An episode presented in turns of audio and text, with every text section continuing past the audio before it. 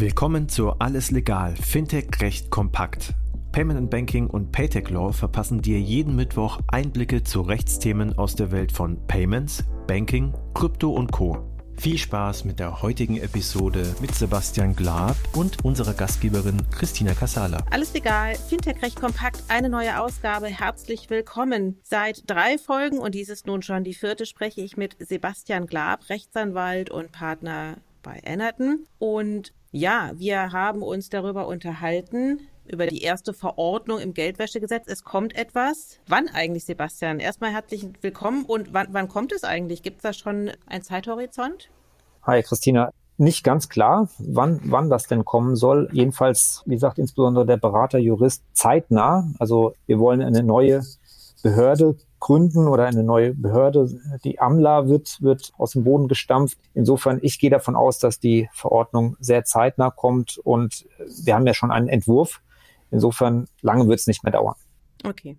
Also der Entwurf ist ein guter Schritt. Es gibt ein paar Neuerungen und Veränderungen und darüber haben wir jetzt ja schon drei Podcaste lang gesprochen. Unter anderem, dass neue Akteure mit aufgenommen worden sind und damit einher geht ja auch ein bisschen die Veränderung ja, des Compliance Managers. Also wenn man die neue Verordnung oder den Entwurf so liest, sollte man doch meinen, der hatte bislang einen relativ lockeren Job und jetzt wird's richtig streng. Stimmt das? Oh, Christina, das muss ich fairerweise sagen. Ich, ich sehe das ganz anders. Also A, einen lockeren Job hat er überhaupt noch nie gehabt. Der Geldwäschebeauftragte, das ist, glaube ich, der, der Terminus. Der Compliance Manager ist der, der, der neue Terminus. Und ich werde ein bisschen ausholen, um das versuchen zu erklären. Also der Geldwäschebeauftragte ist, ist ein, ein, ein Mensch, ich hätte fast gesagt, eine gespaltene Persönlichkeit. Also so weit will ich nicht gehen, aber auf jeden Fall ein, eine, eine Person, die auch auch Wärme und Liebe erfahren möchte. Und das, das tut er sich manchmal bisschen schwer, das, das zu erhalten vor dem Hintergrund, dass er ja anderen auf die Füße treten soll, eine kontrollierende Einheit ist aus, aus der äh, zweiten Verteidigungslinie, aber doch irgendwie im Team sein möchte. Also das ist, glaube ich, deswegen sage ich, äh, gespaltene Persönlichkeit. Also auf der einen Seite möchte er möchte er dazugehören, auf der anderen Seite muss er anderen auf die Füße treten. Das ist ein bisschen schwierig. Er bekommt jetzt Verstärkung. Er bekommt Verstärkung durch einen Compliance Manager, der letztendlich über ihm angesiedelt ist und was ist der Unterschied zwischen dem Compliance-Beauftragten und dem Compliance-Manager? Der Compliance-Beauftragte, das ist der operativ agierende oder operativ tätige Mensch aus der zweiten Verteidigungslinie. Der wird die Kontrollen tatsächlich durchführen, er in persona plus sein Team. Darüber haben wir einen Compliance-Manager sitzen. Diese Person wird auf Vorstand oder Leitungsebene entsprechend äh, angesiedelt sein, sich mehr um das Thema Strategien, Ansatz und auch Sicherstellung der Kapazitäten, der Ressourcen für den Compliance-Beauftragten kümmern. Er hat sicherzustellen, dass alles funktioniert, ohne originär operativ tätig zu sein, aber er muss sicherstellen, dass der Compliance-Beauftragte, der Geldwäschebeauftragte auch die Kontrollen mit entsprechendem Know-how, mit entsprechenden Ressourcen durchführen kann. Also er kümmert sich um die Strategie, und der Compliance-Beauftragte, der, der Geldwäschemensch, Geldwäschebeauftragte, wird dann die, die operative Tätigkeit durchführen. Das heißt, es wird eine weitere Hierarchiestufe eingezogen. Und wo ist die angesiedelt? Die ist ganz oben angesiedelt beim jeweiligen Unternehmen. Wenn man dann nochmal dieses Schlagwort Tone from the Top aufgreift, ich glaube, grundsätzlich ist diese, diese Idee, die das Ansiedeln einer, einer Person ganz oben in der Funktion der Leitungsebene nur zu begrüßen. Gar keine Frage wie dann das Berichtswesen, die Reporting Lines Neudeutsch ausgestaltet sind vom Geldwäschebeauftragten an den Compliance Manager beziehungsweise den Gesamtvorstand, den Vorstandsvorsitzenden und so weiter und so fort, an den Aufsichtsrat. Da bin ich mir noch nicht so ganz sicher, wie das alles so funktioniert. Da hoffe ich, dass die entsprechenden Standards der Aufsichtsbehörden entsprechend Klarheit mit sich bringen. Aber als Fazit möchte ich doch festhalten, es ist zunächst mal zu begrüßen, dass wir eine weitere Person haben, die sich des Themas annimmt. Wirklich? Also für mich klingt das jetzt total, dass es sich verkompliziert, aber. Das kann ich nicht ganz negieren. Es, es, es hört sich in der Tat in Sachen Aufbau, Organisation und Organisationsstruktur, Org-Chart, wird das sicherlich eine Herausforderung sein, insbesondere in kleineren Instituten, Eben. ja, wo man, wo man die Menschen nicht klonen kann und dann kriegt einer zehn Hüte auf und ist der Datenschutzbeauftragte und Geldwäschebeauftragte. Gut, das passt sowieso nicht, aber das ganze Beauftragtenwesen, der Mann kann sich dann nicht in Sachen Tätigkeiten klonen. Das ist eine Herausforderung. In größeren Häusern wird man dann entsprechende Personen eher finden. Wenn das ganz kleine Institute sind oder ganz kleine Häuser, dann kann auch eine Personenidentität möglich sein, Compliance-Beauftragter und Compliance-Manager.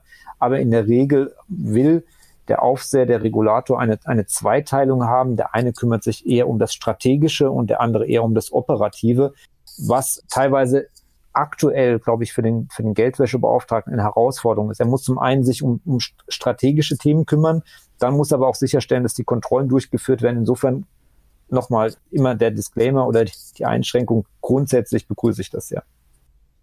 Ja, aber das klingt sehr kostenintensiv, gerade für kleinere Verpflichtete.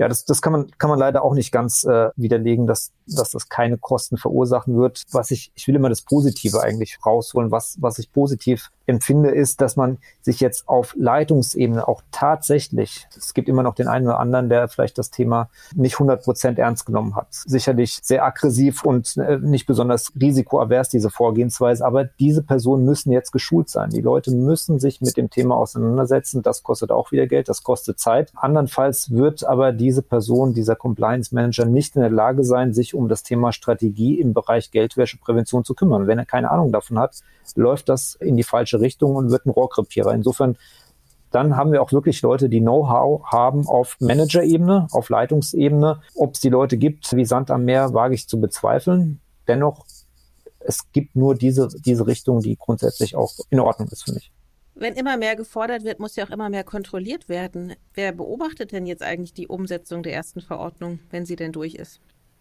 Im Sinne von, spielen wir mal das Beispiel durch, es gibt überhaupt keinen Compliance Manager, weil sich das Unternehmen das nicht leisten kann, zu klein, etc., etc.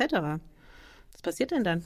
Naja gut, die, die, die Beaufsichtigung, da wird es keine, keine Änderung geben. Also es wird für die jeweiligen Verpflichteten, seien es die Kreditinstitute, ähm, da wird es die BaFin sein, sind es beispielsweise die Rechtsanwälte, dann haben wir die entsprechenden Kammern, die werden äh, dafür Sorge tragen müssen, dass die Umsetzung auch entsprechend erfolgt. Wer macht das? Machen das die, die Aufsichtsbehörden alle in, in Persona selbst? Nein, gerade im, im, Finanzwesen wird das dann der Jahresabschlussprüfer machen, der wird entsprechende Berichte schreiben.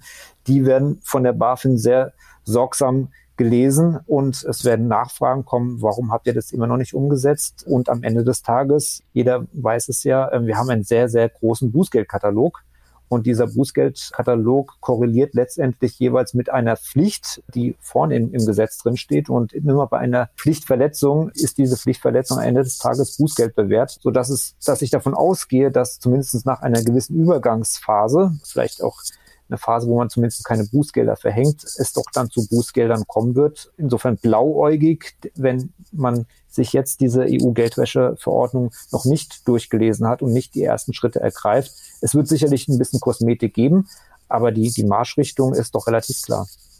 Okay. Sebastian, wir haben jetzt vier Podcaste lang über die erste Verordnung im Geldwäschegesetz gesprochen. Wir haben uns überlegt oder du hast erläutert, warum es Anpassungen gibt. Wir haben über den Zeithorizont gesprochen, welche neuen Verpflichteten es gibt. Was der Unterschied zwischen einem Compliance-Beauftragten und einem Compliance-Manager ist. So, deine private Beurteilung. Was hältst du von diesem Entwurf? Ich begrüße es aus, aus, in dem Fall bin ich dann ausnahmsweise auch ein Deutscher und, und ein bisschen national. Sonst bin ich das eher äh, Europäer in, in erster Linie. Aber ich glaube schon, dass diese Verordnung ein erster Versuch ist, dieser Arbitrage einen Riegel vorzuschieben und all das, was man im Rahmen der verschiedenen Richtlinien versucht hat, nämlich eine Ein Vereinheitlichung, eine Harmonisierung hinzubekommen. Es hat nicht immer geklappt. Es gab Mittelmeerinseln, ich glaube Zypern war ein Beispiel, wo es nicht so ganz funktioniert hat in Geldwäscheprävention, dass man jetzt mit einer Verordnung wirklich ganz hart von Anfang an sagt, wir wollen einheitliche Standards und die sind nicht diskutabel. Ja, und es sind nicht nur Mindeststandards, wie es eine Richtlinie vorschreibt, sondern wir wollen wirklich vergleichbare Standards von Portugal bis ins Baltikum und von Skandinavien bis, bis nach Zypern. Und das halte ich für, für zielführend. Dass es am Ende des Tages immer noch zu Unterschieden kommen wird, Ähm, so blauäugig bin ich nicht zu sagen, dass das wird nicht passieren. In Nuancen wird es immer Unterschiede geben, gerade auch bei der Interpretation, bei der Beaufsichtigung, bei dem Verhängen von Bußgeldern und so weiter und so fort. Aber für mich ist es ein, ein richtiger Weg, ein richtiger weiterer Schritt zur Geldwäscheprävention und idealerweise auch vielleicht eine, eine Vereinfachung, weil dann weiß ich eben genau, was in Portugal vorgeschrieben ist und was in Spanien äh, möglich ist, genauso wie in Deutschland und in Österreich. Also das, das halte ich für ein, einen Vorteil in Sachen Vergleichbarkeit.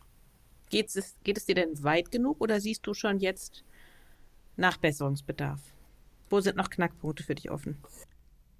Ja, das, das ist so der Blick in die Glaskugel meines Erachtens. Es, es kann immer noch besser werden. Ja, es kann immer noch besser werden. Auf der anderen Seite bin ich auch, äh, so Berater verdienen ja auch Geld in Sachen Geldwäscheprävention, dass, dass man äh, berät. Ich bin allerdings nicht so verblendet zu sagen, wir müssen auch aufpassen, dass wir mit einer Überregulierung nicht unseren Markt zerschießen. Ja, also da, dann umso strenger, umso restriktiver und konservativer man wird, umso mehr werden andere Länder am Ende des Tages ein Geldwäsche-Eldorado werden. Es wird eine Abwanderung erfolgen.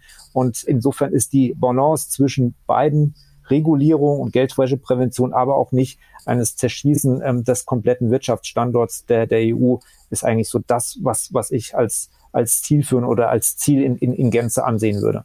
Okay, spannend. Also noch nicht ganz klar ist, wann es soweit ist und äh, dass alles schön in Form gegossen wird. Du sagst, es passiert bald. Wir haben uns darüber unterhalten, über vielerlei Dinge und zum Schluss natürlich auch über, was das für kleinere Finanzinstitute oder auch kleine Fintechs bedeutet. Aber es wird kommen. Du begrüßt die neue Verordnung sehr. Von daher, wer mehr dazu wissen möchte, hat, glaube ich, auch ausreichend Möglichkeiten, sich jetzt schon darauf vorzubereiten, denn dass es passieren muss, ist klar. Sebastian, Ganz herzlichen Dank für vier Folgen. Hat wieder sehr viel Spaß gemacht, viel gelernt. Herzlichen Dank. Sehr gerne. Bis bald, Christina. Dankeschön. Tschüss. Das war alles legal, Fintech recht kompakt für dieses Mal. Wir freuen uns, wenn ihr uns auf eurer Lieblings-Podcast-Plattform abonniert.